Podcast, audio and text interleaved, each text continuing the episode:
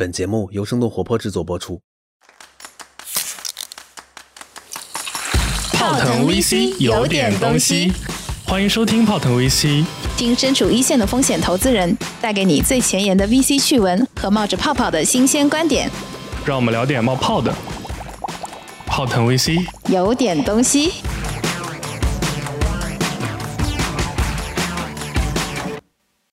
Hello Hello，大家好，欢迎大家收听我们今天的泡腾 VC，我是长得好看了不起的吃喝玩乐投资人 Momo。Hello，大家好，我是喜欢幻想新技术遇上新模式产生新平台的大消费投资人 Ted。这是一档毫无逼格的 VC 圈脱口秀节目。哎，那我们今天非常有幸的请到了刚刚入行的 VC 圈小鲜肉，九七年的一个实习生小姐姐 Dimi，请她来跟我们一起聊聊刚刚入行的一些有趣的事儿。这期的主题呢是破除影视剧中对 VC 行业的一些谣言，以及讲讲这个行业真实情况是怎么样的。Hello，Hello，大家好，我是点点创造营的小鲜肉 Demi 啊，Demi 要不要做一个简单的自我介绍？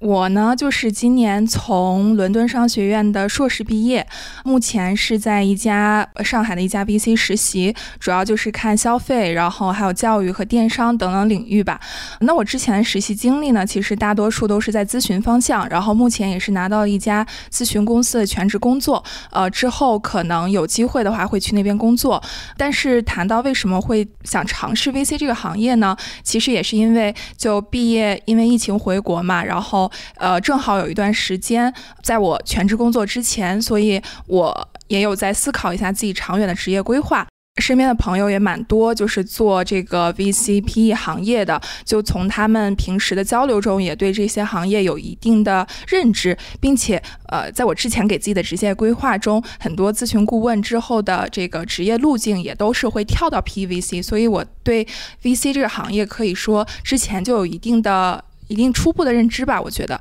嗯，再加上我之前自己的实习经历的话，大三的时候我是有在香港的一个 family office 做过一段实习，所以对资本市场也有一个初步的一手的经历。我觉得你现在实习的机构也特别好。现在我们其实我跟默默加入这个行业已经不一样了，其实从业门槛变得越来越高，水涨船高。是不是你在伦敦商学院是吗？是不是 GMAT 考了多少分啊？七百五。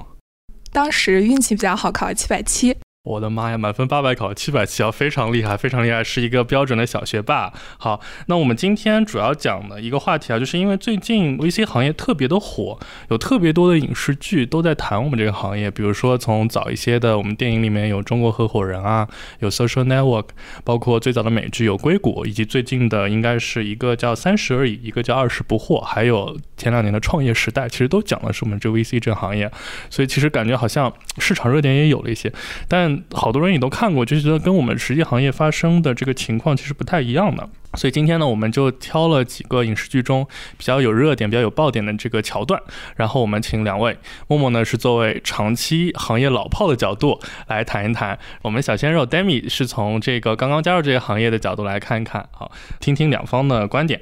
哎，其实我我也想问问 Demi，就是因为我最近也在看这两部剧嘛，当然就是我主要是以看视频网站上的 cut 为主的，对，然后其实我也看到像那个江小果，应该跟 Demi 是属于差不多的年龄阶段，就是属于虽然你是研究生毕业，然后他是本科生嘛，对，然后但是都是在这个呃要准备找实习，然后以及找工作的这个人生阶段了。就当时像你来选择我们这个行业的时候，呃，进入这个围城前后，你的观察能给我们分享一下吗？就我也还蛮好奇的。我进来之前，我都觉得这个行业是就投资人嘛，是买方爸爸，然后就会特别的光鲜亮丽，以及。投项目就是因为是拿钱那一方会很有主动权，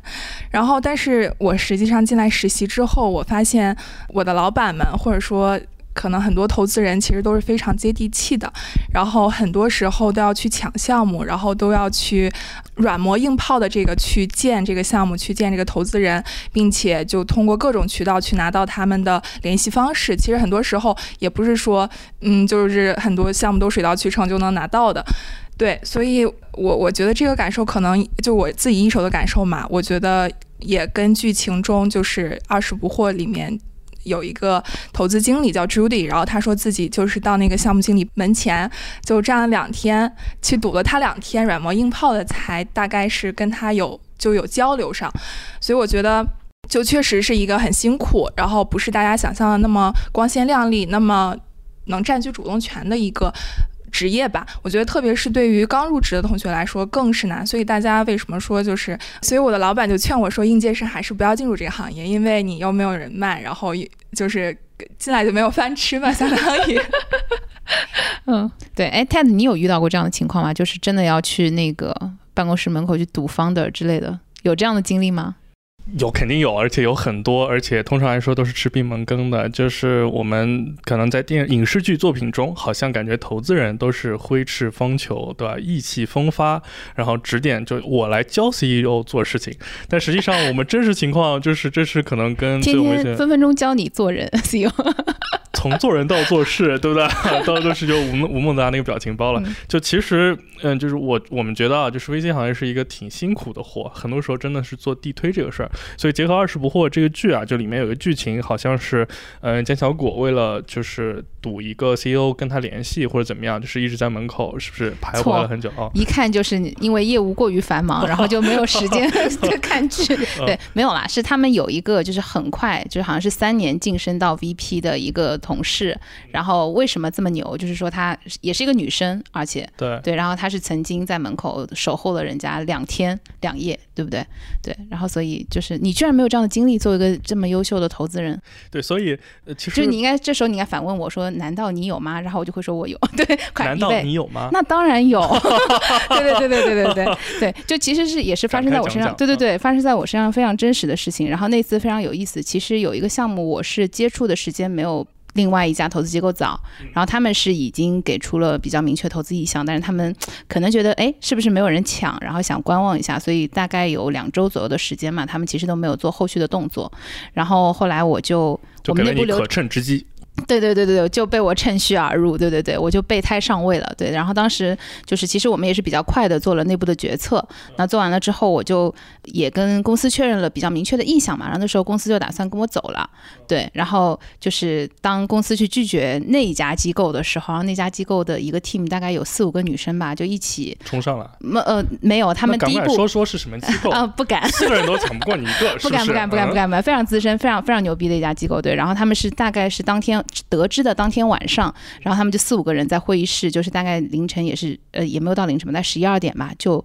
给 CEO 打电话，然后就。集体跟他哭诉，就是希望说 CEO 还是能跟他们走，对，然后呃，以及就是他们可以接受，呃，最差的方案是就是他们可以跟投，对，然后但是那一轮确实是因为额度本身比较少嘛，然后他们为了锁定这个跟投的份额，就是第二天又整个 team 直接飞到公司来堵 CEO，然后大概是凌晨三点到了公司，然后令人钦佩的是那个时候公司的团队们居然还在加班，有点东西，对对对，所以那个其实双方演技都很好。对对，然后隔天 CEO 是没有办法，然后就是跑到了我们的那个，就直接从他们公司溜出来，然后跑到我们办公室，然后跟我们来确认怎么样去跟对方谈那个方案。所以就是对我来说印象也挺深刻的。就是当然，因为我们抢项目的时候，有的时候我们是。呃，抢到了，然后有的时候我们是被拒绝了。那我今今年我自己也有，就是第一次被拒绝的这个经历。这这是第一次吗？对对，第一次，第一次，对对。通常通过人格魅力都是可以抢到的。那是因为年纪有点上升，还是因为人格魅力下降了？对，可能是姿色有所。我的妈呀！没有没有没有没有。掐掉。不不不不，就是确实这个是很现实，因为其实就是我觉得投资人和创业者关系也有点像谈恋爱的那个关系，就是或者是像择偶的一个关系，就是大家毕竟是希望能够走很长。的一段路的，嗯，所以就是嗯，有的时候你喜欢别人，别人不喜欢你，然后有的时候你们刚好看对了眼，然后有的时候就是就是爱而不得，对。但是我觉得不管怎么说的话，其实都是还蛮不错的人生经历，然后都教会我们说要懂得珍惜。对，哎，Demi，你是不是有话讲？对，其实我还很好奇，就是这些好的项目、热门项目，机构之间是怎么抢的呀？嗯，你你有经历过吗？你到现在没有进入好，我们这个时候来 Q 一下孙总，好不好？对，就我觉得每一个行业从业三年以上的人啊，都是我们因为刚刚你说话还是很有，就是只见贼吃肉，没见贼挨打。但很多时候就是有成功就有失败嘛，大家都有这个，有的时候是堵着项目方想投他，有的时候是这样那样。包括最近一段时间也听说有些女投资人为了抢项目，在在对方办公室门口哭，对不对？真的吗？真的。是哪一家机构这么有东西？但我确实也不是很清楚。对，不，但我觉得，哎，你这个就是所谓的什么无中生有，对不对？我有一个朋友，我有一个朋友，他告诉我这个事儿，对啊，但不是，我觉得这个其实是表明对工作很尽心尽责啊，但确实就是跟我们外界听到的那种 VC 行业的，就我觉得就大家投资人在说这件故事的时候，都觉得是通过很大努力把这些案子抢下来，其实是一段美谈吧，就毕竟代表你付出了很大的辛苦的这个努力嘛，对吧？所以我觉得这个可能就是在行业内和行业外对这个这个认知特别特别不同的一个地方。所以就反过来还想问问 Demi 啊，就是加入 VC 行业之前，就是你肯定会有一些，就是有没有对这些行业有一些幻想？其实我觉得有一段印象特别深刻的就是有一次我，呃，我年轻貌美的女老板，呃，去 是谁这么有东西？这怎么能告诉你呢？他就是去杭州，他去杭州出差，然后就是想跟一个某一个公司的那个运营总监去聊这个项目。当时其实就第一次约没有约上，因为那个对方说他要出差，然后我们就把时间推迟了。第二次就是我的女老板特意又把时间然后调成和他一起出差，去到同一个地点，为了和他当面见面。然后我觉得首先这个我就觉得，哇，这投资人真是特别的。需需就好需要软磨硬泡这种感觉，需要有没有找到就是当时在学校里面男孩子追你的 那种感觉？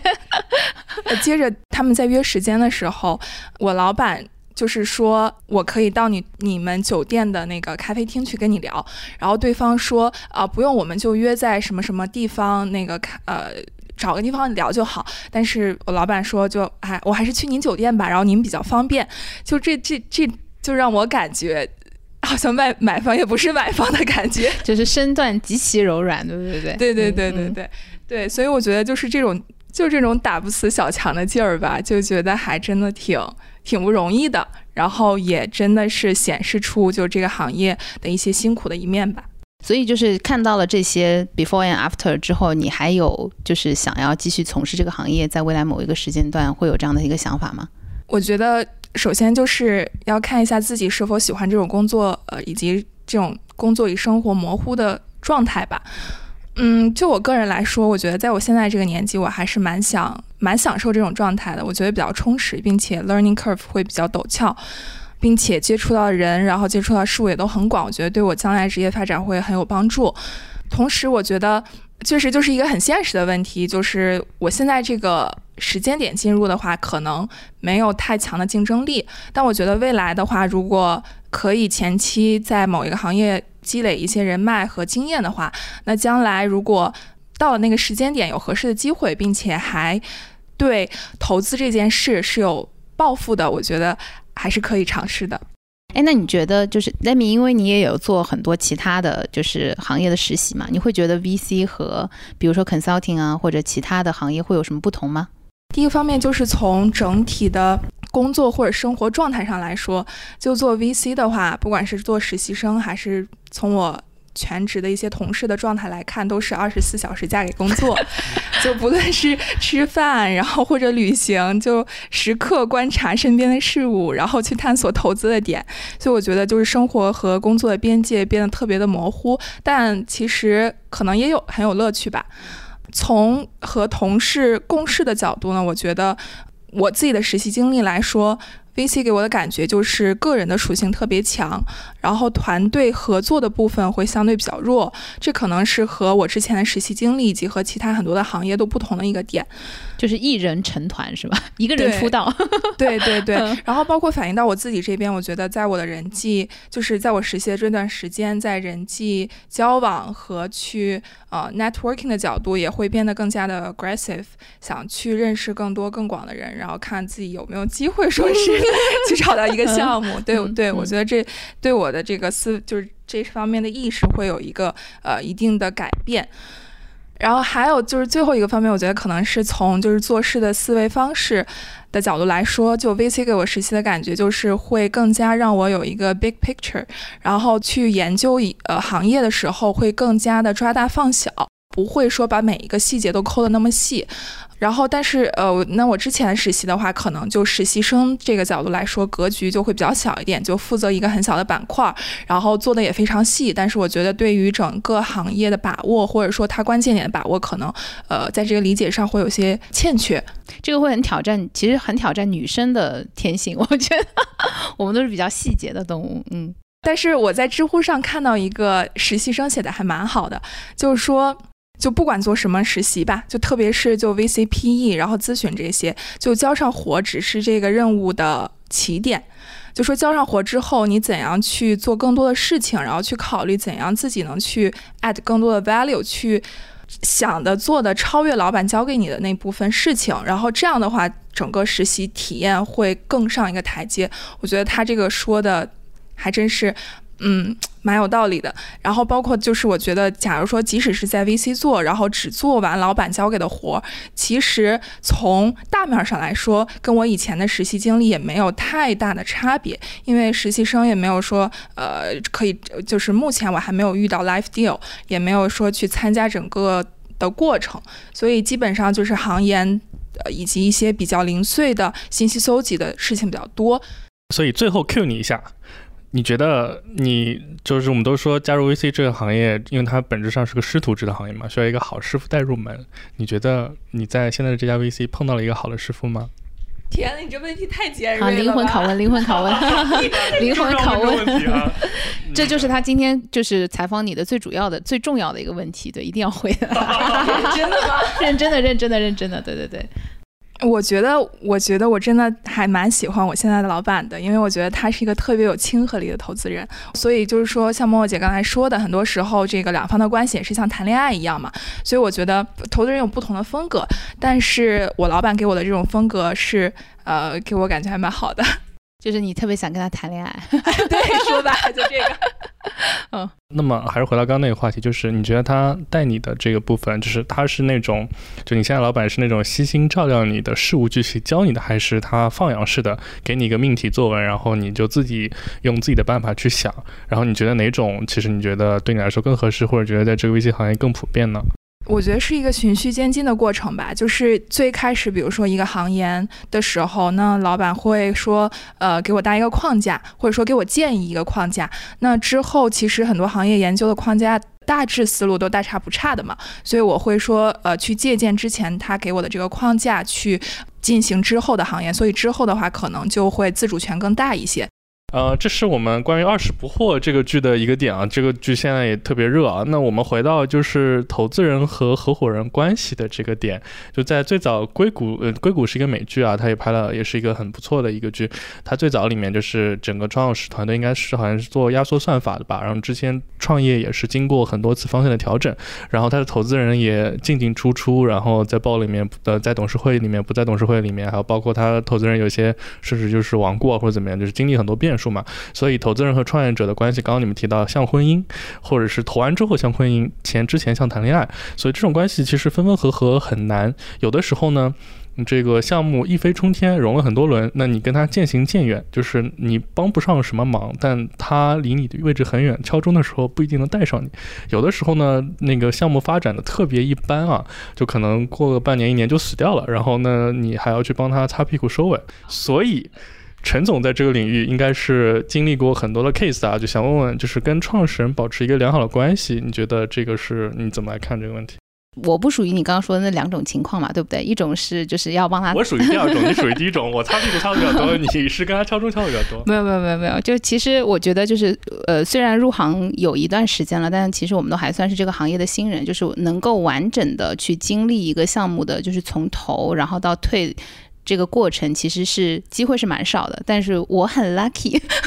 心态很好。对对对，我有我有一些这样的经验，然后和经历，对对对。然后，但总的来说，我和我的就是被投企业的 CEO 的关系，其实都像是一个共同成长的关系，因为我投的很多方向，其实都是相对来说不一定是在投的那个时间段市场接受度特别高的方向。就会有一些，因为我们投的垂直类目的平台，交易平台会比较多一点，对，有可能是一个比较走在时尚前沿的风口，对，就是我们投的时候可能嗯还比较小众，然后投着投着它变得。比如说接受度更高了。然后在这个过程中，其实不管是对用户还是对于投资人的这一个安利，然后和这个推广的过程，其实都是我和 CEO 共同要去参与的。嗯，所以就是比较有意思的点是我 CEO 他们基本上后续的融资，我都 算半个 半个 FA，对对，不断的在一起卖。对对对对，不断的跟身边的人去安利，对，因为有很多东西它其实不是一句话能讲得清楚的。然后我自己可能首先我要去。购买对不对？我也我也我的人设嘛，对对对，首先是用户，首先要去呃亲身的去刷销售额 GMV，然后要亲身的去体验他们整个的服务的流程，然后把那些能够感知的细节，通过我感性的方式安利给我身边的投资人小伙伴。我觉得这个也是挺有意思的点。那在这个过程中，其实也会加深我对他们的了解。有好几次我陪我的 CEO 出去，就是可能是一些业务的会议，就帮我帮他们牵一些线呀什么之类的。你问的很深，你是那种事必躬亲型的投资人，不像是甩手掌柜型的投资人。对对对对对对，然后对方的对方的可能高管就会哎，就就会问我说：“你是谁？你来干嘛的？”对，他会问我说：“你在他们公司是负责哪一块业务的？”对，每当这个时候我就非常的自豪。对对对，因为我会觉得我是股东。对，然后我就会说：“嗯，我是他们的投资人。”然后对方就会觉得很奇怪，就是我会对他们业务细节了解的这么是一个很有趣的加分项。所以回来问你一下，就是你觉得就是投资人的这个角色在投完这个项目之后，呃，还能起到什么样的作用？你觉得其实是真的有，因为其实市场一直。有一种比较主流的观点是觉得，就是好的案子你投进去之后啥也不用管，其实他都自己会做得很好。然后你投后做得很重很重啊，又帮他这个那个的，其实很多时候都是些呃中等偏下的案子啊。所以你就是回过来说，你觉得就是投资人在投后之后，你觉得能起到比较大的角色可能是什么呢？嗯，就其实像那个 Demi 刚刚他举的例子，他说就是老板交给他的一个任务，往往是这个工作的一个开始。就呃，你交上活的时候是一个工作开始。对我们来说，其实我们投资的那一个瞬间是我们真正工作的开始。对，因为对，因为你的决定，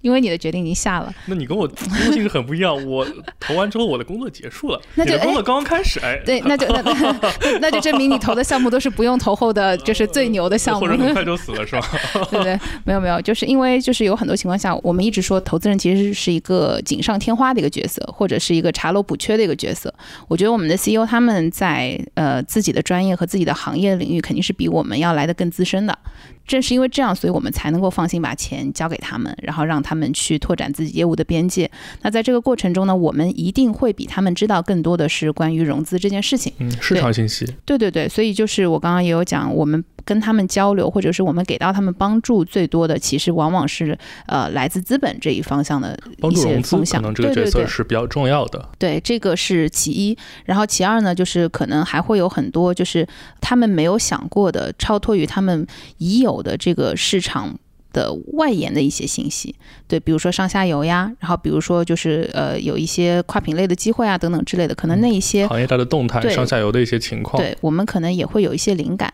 当然，就是更多时候我们最主要还是要做到不添乱，就是不能每天给他帮忙不添乱。对对对，我们只能给他做到信息的传达，但是最后的决策还是留给他们。口号起的都很哇。非常好，各种口号就是话术非常就对对对，我们是帮忙但不添乱的投资人。所以本质上我们这个行业就是一个销售驱动的行业，对对，我们在销售自己，销售自己，销售自己的钱，对对对。这其实画好越好是最好的情况，那怎么样都 OK。但很多时候其实确实会出现，比如说，嗯，在公司业务方向的选择上，这个其实我们只作为一家投资方嘛，比如说投资方和创始团队可能有些分歧，或者是有些利益上面可能会产生一些或大或小的冲突。有的时候，比如说关于是不是分红啊，该不该在这个事情走进资本市场，要不要融下一轮之类的。Anyway，就是总有一些会跟创始团队跟 CEO 产生冲突的时候。所以我不知道在碰到这种时候，那很多时候因为我们是中间层。我们啊也不是合伙人，所以很多时候我们反而是创始人和这个 GP 之间的一个一个缓冲带，一个 buffer。所以在这种角色上，不知道默默有没有什么经验可以跟大家分享？对，我知道你这个问题其实是想给我挖坑，我没有。对，但是很遗憾，就是没有出现过这样的情况。对，因为我觉得就是往往冲突，就大家已经是在一条船上的人了，而且我们就是通常来说，VCPE 就是我们这种财务投资人都是小股东嘛，我们都是要就是相信这 CEO 抱住他的大腿，跟着他一起赚钱的。所以呢，更多的情况下，就是我觉得要找到一个大家的共识点。这个是最关键的。就是冲突是为了什么？冲突是大家意见有相左的时候，但是最后一定是会达成共识的。嗯，然后反正我没有什么，或者你有没有一个朋友，就是他跟你讲过一些中生有，对，无中生有，就是其实我们也有看到过，就是可能都不一定是呃投资人和创始人之间，可能是创始团队内部会有一些意见相左的情况。哎，这就是说到另外一部一部剧了，嗯比如说《Social Network》，其实应该是一部以这个 Facebook 为原型的一个翻拍的一个。剧作对吧？嗯，里面也提到这个，呃，创始人就是嗯，虽然之前这高公司高速增长时候几个合伙人就是还是同样进步的嘛，但是可能到了一个点之后，有些合伙人可能没有跟上公司的一个一个发展的速度，有的时候，比如说确实有碰到一些利益相左的情况，比如说那个中合伙人其实也有类似的情节嘛，所以可能就会涉及到，比如说在董事会层面上面，我们知道，比如说有些 CTO 或者 CXO 可能被迫要离开了，甚至有些情况更极端一点，可能呃大家一致决定是让 CEO 离席的，对吧？这种情况都有，所以我不知道，就是像像这种影视剧作里面的情况是真实发生的吗？还是其实是以很多议会的？哎，这种情况是真实发生的吗，孙总？我们都不想回答是吗？所以这件事情是真实发生的吗，Demi？我我换一个问法，这样这样问，就是这我们应该都听说过很多类似这样的例子，然后我不知道就是这种事情发生，这个你应该是怎么去判断这个事情对公司长远或者对创始团队应该是好还是坏啊？嗯，其实这个时候，我觉得我也有这个迷思，就是因为这种事情其实蛮少发生的，但是它一旦发生，是就一很很重大对的事件，对对对对对对对对，所以就是我们每天都期待着大家可以就是家和万事兴，但真的一定发生的话，就是这就是为什么呃我们所有的这些投资文件里面都会包含，比如说股东会，然后董事会这样的机制，就是少数服从多数嘛，大多数情况下，或者是就是更强势的一方呃 have a say，对吧？就是他可以来决定最后是一个什么样的导向，但是无论如何，就是这个强势方都是大家共识决策出来的。嗯，说的很对。然后呢？对，然后所以当时我看那个 Social Network 的时候，我觉得拍的还挺真实的，因为他是把实际 Facebook 当时发生的事情，就是很一手的，其实外面的人很难知道，不在董事会上啊。是的，然后而且我记得当时那个细节是，就是小马那个角色，他其实最后把自己的合伙人，就是最早期的合伙人踢出局的时候，其实非常纠结的，对，然后但是他其实也是非常强势的，对，然后我觉得。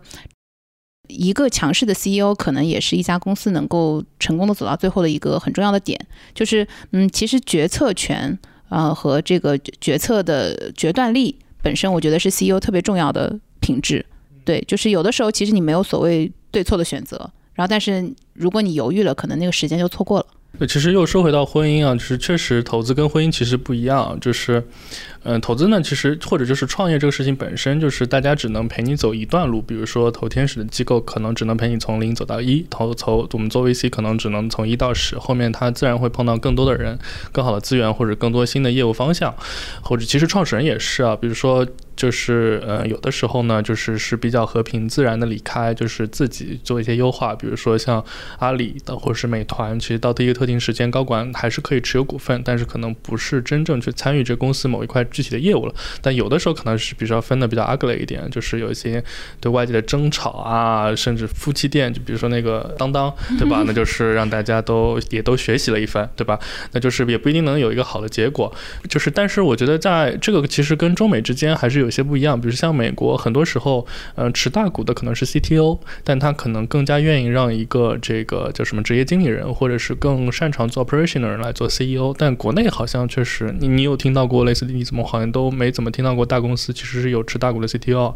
所以我觉得是不是中美创业氛围，或者是我们我们这个民族创业本身也有一些特殊的特性在里面。我觉得现在就是国内的话，基本上还是在阶段性业务强势方式这个大股东的情况会比较多一点。对，所以像刚刚你说的，比如说 CTO 是大股东这种情况，呃，其实，在有某一些就是科技类或者企业服务类的项目上，我们是有看到过的。但其实也很少，对相对对国外其实对对但是毕竟就是，我觉得谁是公司的衣食父母的那个部门，然后谁是大股东的几率，我们看到的会多一点。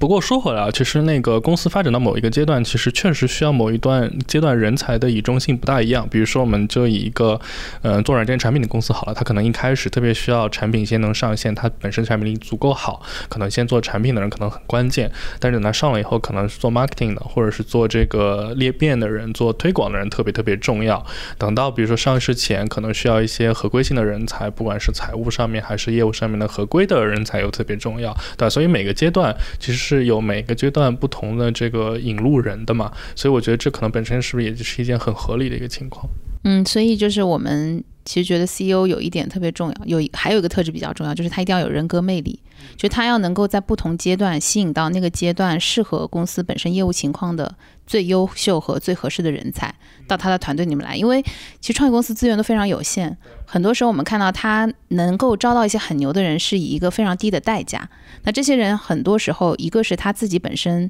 也是在赌。就是这件事情的可能性，这件事情的成功概率，但是另外一方面也是他把自己的信任交给了这个创始人，对，所以我觉得人格魅力就是基本等同于这个招到牛人的。这个能力还是挺重要的，对。所以像这种人格魅力，像快速 PUA，PUA，于是喊了要。所以，所以这种快速能学习能力，不不仅是在 CEO 及投资人，就其实可能在这个上下游都需要具备这种能力。那比如说从制度层面，有没有什么办法可以让这个创始人在每一轮就是需要新的人才的下面有足够对新人才的激励？因为像我们呃每一个阶段的话，我们都会有一些就是呃新的人才来加入，但是公司本身最初股权设计的时候，可能还不涉及到为这部分人预留的这部分的股权，对，所以就基本上我们都会遇到有新融资的时候，然后以及就是公司到某一个呃重要阶段的时候，大家会一起稀释一个期权池出来，然后给到新员工奖励。有的时候呢，这个期权池是所有的投资人来稀释的，就是给到团队的一个整体奖励；有的时候是创始人自己也会参与稀释。然后就是以示，就通常这种情况是创始人自己本身的股份比例还剩比较多的情况下，对对对，然后以示我们对于这个人才的尊重，然后以及就是给未来进来的这个。呃，人一个盼头吧，对对对，因为随着公司的增长，就是它估值上升，那其实这个 ESOP 这个期权池它对应的这个比例的价值也是不断在上升的。对，所以就是还是 CEO 首先要有画大饼的能力，大家一起为梦想窒息，但是窒息呢，还是要有足够的甜头饼留着。好，那最后一个问题也是，嗯，在三十而已里面也出现过，在中国合伙人也出现过了，就是比如在三十而已里面那个女主人公顾佳，她是作为一个之前没有创业经验。没有投资经验的人，他可能去主动投资了一家嗯茶叶厂，最后可能在他为茶叶厂接手之后融资的过程中，可能也产生了处处碰壁的一个过程啊。然后我们回到头看中国合伙人里面，这个创始人在设立这个语言培训学校的时候，可能也是像超生游击队一样，就是到处就是在小小板房啊，这个偷偷的肯德基啊到处上课，然后招生方式呢很原始，就是这个地推里面就是贴小广告啊，这边贴那边撕，所以非常非常痛苦。但这个早期的融资也特别特别难拿，所以这一点上我不知道陈总关于就是早什么样的早期公司适合拿融资，或者是他们这些案子里面为什么拿早期融资这么难，有没有什么系统性的原因？我这个能不能先 Q 一下 Demi？我特别想听他就是讲一下，因为 Demi 呃，我们刚刚聊过，你也其实也看过那个《三十而已》这个剧嘛？嗯，对对对，你当时看到顾佳就是在没有做滴滴，然后就盲目的自信的把那个钱打给李太太的时候，你心里是怎么想的？其实我以为他是剧情省掉了这部分，所以我不知道他是真，就是之后才知道他没有做滴滴。然后我觉得顾佳这么聪明的女人，这个决定确实有点鲁莽。你有参与过项目的滴滴吗？就是进了这家实习机构之后，因为我才实习了两个月嘛，所以暂时还没有。其实我自己在入行之前，然后我也是完全没有这方面的概念的。但是就是当时我记得，呃，我刚进入我们现在这家机构的时候，老板我们当时投了一个就是跟农业相关的项目，然后老板是真的带我们到了那个养猪场还是种植种植基地 果园？对，种植基地，对对对对对。然后我们去就是亲身的去看了一下，而且那天真的是，因为他是在算是山村里吧，然后就是晚早上大概四五点，就是月亮还挂在天上。黑乎乎的时候，然后就是他们去向自己的上游 witches，就是农民伯伯们去进他们的那个原材料的时候，然后我们就跟着去了，就是真的是伸手不见五指，那个乡村连路灯都没有，然后他们都是靠手机的灯光或者是靠手电筒，然后走在那个田间地头的，然后我们这样经历了一天，我觉得还是挺有意思的，就对我来说也拓宽了我认知的边界。其实你说到也是作为女生很不容易的一点啊，比如说去下乡，就我们原来就是数鸡数鸭，然后这些事情对吧？特别是这个，其实对女性来说特别痛苦。然后本身在男女在职场上面也有一些不同的一些区别的待遇，或者是潜在的天花板。有吗？所以我所以我就想问您，就是作为一个非常成功的这个行业从业的女性啊，你觉得就是 VC 这个行业，首先对女性足够友好吗？或者是就是你在中间有没有碰到过一些觉得还是很累或者很心酸的？一些点可以跟大家分享分享。就其实那个。之前大家一直开玩笑，就有很多行业都会自己这样嘲笑自己，说把女生当男生用，把男生对对对对对对对，就是当然这一句梗横跨了很多很多的行业嘛。然后在我们行业里面的话，我觉得其实有一个核心竞争力是你必须要体力要好，对对对，因为这是个辛苦的工作。对，Demi 刚刚其实讲你要沟通能力强，然后快速学习能力强，然后要善于社交，对，然后但是还有一点非常重要的是你一定要体力能跟得上，因为我们其实还是出差频率还是挺高的，而且每天。天可能，如果你要见很多人的话，其实你要不断的保持一个脑子高速运转，且嘴巴一直 对对对一直在聊天的一个状态，对对，一直在吸收呃新鲜的知识。对我来说，其实因为我小的时候一直想做记者来着，因为我想要每天就很巧对，然后今天我们有了这档 podcast，耶，让你 圆了自己的一半的梦。对对对对对，因为为什么想要做记者呢？因为爸爸妈妈可能会对女生的就期待是你做个什么老师啊、公务员呐，比较这个钱多事少、离家近、比较安逸，然后比较舒服。OK，对，但我来说，呃，我是比较喜欢那种一直能带给我新鲜感的工作的。哦，对，然后新厌旧。呃。嗯，不太一样，就是就是你喜欢挑战，对，喜欢喜欢学习，喜欢学习，快速学习能力很强，对对，喜欢学习，对，因为我觉得我们这个行业里面，不管是同行，然后还是你的小伙伴，还是你的 CEO，就其实你每天面对的都是一些非常聪明的人，然后呃，当然是有男生有女生，但整个来说的话，因为你 有一个体力的限制，所以其实我们的确是女生会比男生要来的少一些啊，因为女生可能就是到了一定的人生阶段，比如说三十而已的这个人生阶段。对很多人会进入到自己新的人生状态，然后可能要照顾家庭啊，或者等等之类的，然后呃不一定会选择一定在前线去冲锋陷阵。但是本身我们这个行业相对于就一级市场，相对于二级市场来说，已经是女生比较 friendly 的行业了。相对来说还是比较 friendly 一点。对，因为有一个很有意思的现象，就是其实我们现在早期投资很多情况下你还是看人嘛。对。那其实女生本身相对来说，她的沟通能力和她的情商有亲和力一些。对，还是会比大多数的直男。可能会好一点，而且不太容易跟创始人有这个特别正面的这种冲突。对，就是我们比较容易避免掉一些比较重要的矛盾。呃，还有一个天然的优势就是，比如说像我主要是看消费的嘛，就我觉得有很多用户啊，对，本身是用户，然后以及你可能会有很多感性上的判断。这个是零，不是零价，这个是与理性判断并驾齐驱的。就除了数字之外，我们可能会观察到一些就是比较抽象的、难以量化的点。有的时候它就是很简单的，比如说一个气味，然后一个氛围，然后以及一种体感。对，然后这个可能是呃比较擅长看数字的男性投资人不一定能够在第一时间瞬间能感觉到的。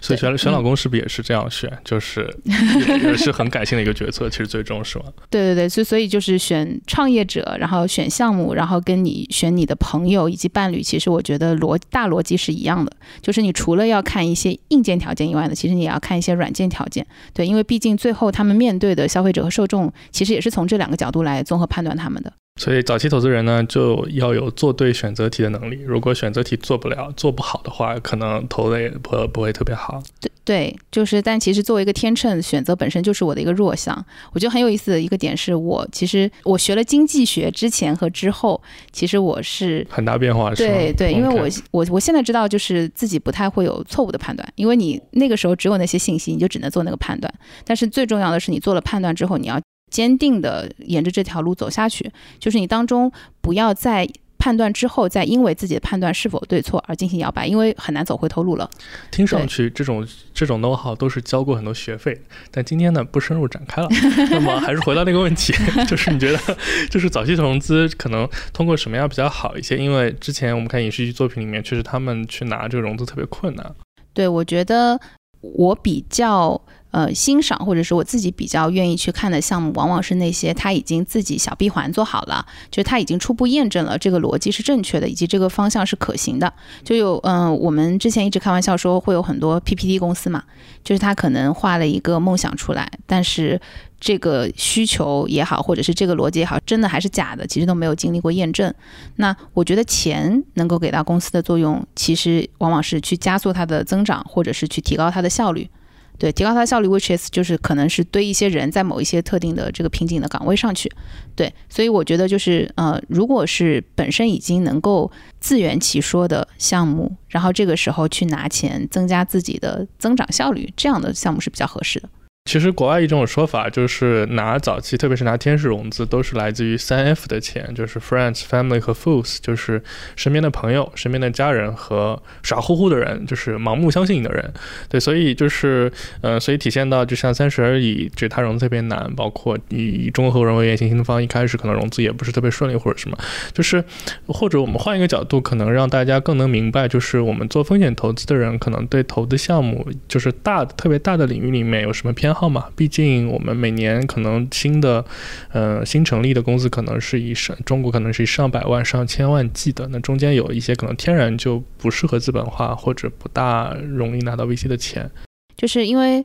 VC 投资还是希望能有一个高成长和高回报的嘛？之所以它叫 venture capital，就是它也是希望我能够冒一定的风险，但是获得一个相对来说比较高额的一个回报。所以我觉得固定收益类的产品可能就不太适合拿 VC 的钱。比如说，对对，然后或者是创始人本身只想做一个小而美的东西，并不想把它做大的，很难做大的。因为有一些行业和一些产品，它是先天不太适合做大的，天然就这个属性啊。对，比如说手工作坊，手工作坊类的，对。然后或者是一些相对来说他的审美品味特别的超前和特别的独特的，很难标准化的。对，然后他且他的受众先天是很小众的。还有一些比较特别的行业是说，当他变得大众的时候，他最 hardcore 的人会离他而去。这种类型的项目可能也不一定适合拿 VC 的钱。比如呢？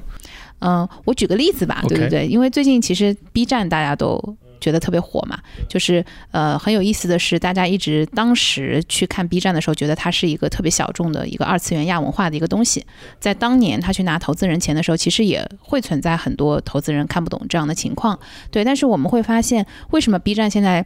呃，它的受众不再是我们以前理解的那种亚文化的受众了，或者是我们觉得它相对来说，当时觉得小基数的用户，现在看来居然是这么的庞大。对，其实并不是因为它。当时只想做一个小众的东西，而是因为他当时去很好的服务的那帮用户在跟着他一起成长，然后且这些人他不管是年龄还是消费力还是他们的兴趣爱好都随着他变得更越来越广泛了，然后他在这一些新的领域也去很好的服务他的用户的需求，所以我觉得这是一个很好的例子，就是呃我们怎么能够在那个时间点去判断他最后的边界在哪里？这是一个这是挺有趣的话题，对对对对对对对对。所以就是总的来说，就是听上去还是，比如说早期这个公司，比如这种创业的类型，特别依赖重资产堆积的，比如说这个纯粹的线下开店或者线下实体类，这个生产制造类的公司，可能很难拿 VC 的钱，因为我们是比较希望只给他一笔钱，他能很快速的增加就提提上规模的，对吧？或者是就是听上去特别特别难规模化、标准化的，比如说这个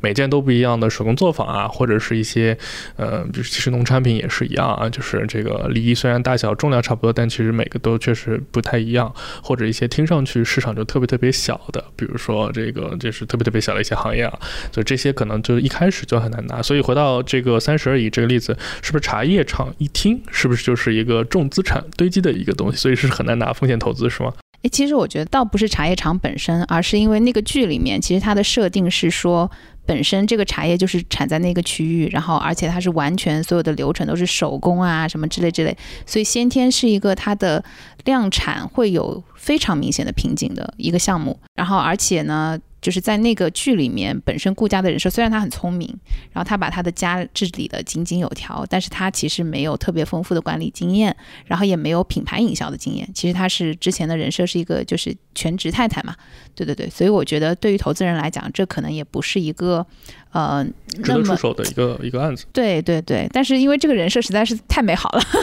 对，所以我觉得就是呃，如果真的是有这样的一个创业者在我们的面前的话，我们是否一定会 say no？我觉得这是一个问号。我不知道，你可能不会 say no，我肯定是直接就 say no 了，对吧？哎，但其实很有意思的是，你看今年其实出来特别特别多的品牌类的项目，然后品牌类的项目，你会觉得女生还是男生更适合来当 CEO？我觉得女生做 CEO 是真的很难的，因为这个做 CEO 其实两点主要的功能，就是我们说它一个是找人，一个是找钱。但核心抛开来看，第一个是他要把那公司带着业务增长，第二个是他能摆平利益关系。呃，有利益关系的时候就一定有利益冲突，所以我觉得女生做 CEO 是很大的一个挑战。但确实，在全世界范围内，我们现在能看到优秀的女性企业家其实越来越多了，特别是在一些特定的领域，比如说因为女生越来越啊。像男生了吗？呃，这倒不是，我觉得就是一些特定领域，就比如说像教育啊，或者其实我觉得品牌也算，其实也走出了很很多女性 CEO。所以我觉得，其实，在看案子的时候，我们倒不大会用性别来区分，还是她的专业度和她做创业的这个匹配度。好，给你点赞，满分答案。这是求生欲很强的答案，我的妈呀！我们我们我们这个风格就是我们互相做 host，然后对方千万不能说错一句话，对说错这个节目就下架了。我的妈呀！对，所以非常感谢 Demi 这次来参加我们这个这么油腻可爱的一档谈话节目。作为一个新鲜的超级嫩的小鲜肉，哇，一看感觉我们俩年纪就真的很大了啊！就是来来作为一个初入 VC 这个行业，可能管中窥豹，了解了一下。那能跟我们简单讲讲，就是是之前有什么机机缘巧合跟点点产生这么一段机缘的故事的？嗯，我也是因为就是做到这段 VC 实习吧，然后机缘巧合就认识了点点，并且也在里面做一些兼职的编辑工作。所以我建议，如果对想进入 VC 行业的小伙伴想了解更多的行业知识的话，那欢迎大家来关注点点，这里有你想要的一手干货。非常好，谢谢 Demi。今天那我们今天节目就到此为止了，嗯，谢谢大家，拜拜拜拜。谢谢大家，拜拜。听完之后别忘了跟朋友们分享一下。关注我们的公众号“生动活泼”，声是声音的声，或者添加我们的小助手声小英，他的微信号是声 FM 一 S H E N G F M 一，一是阿拉伯数字的一哦。添加的时候记得填写关键词“泡腾 VC”。我们下期节目见。拜拜拜拜。拜拜拜拜。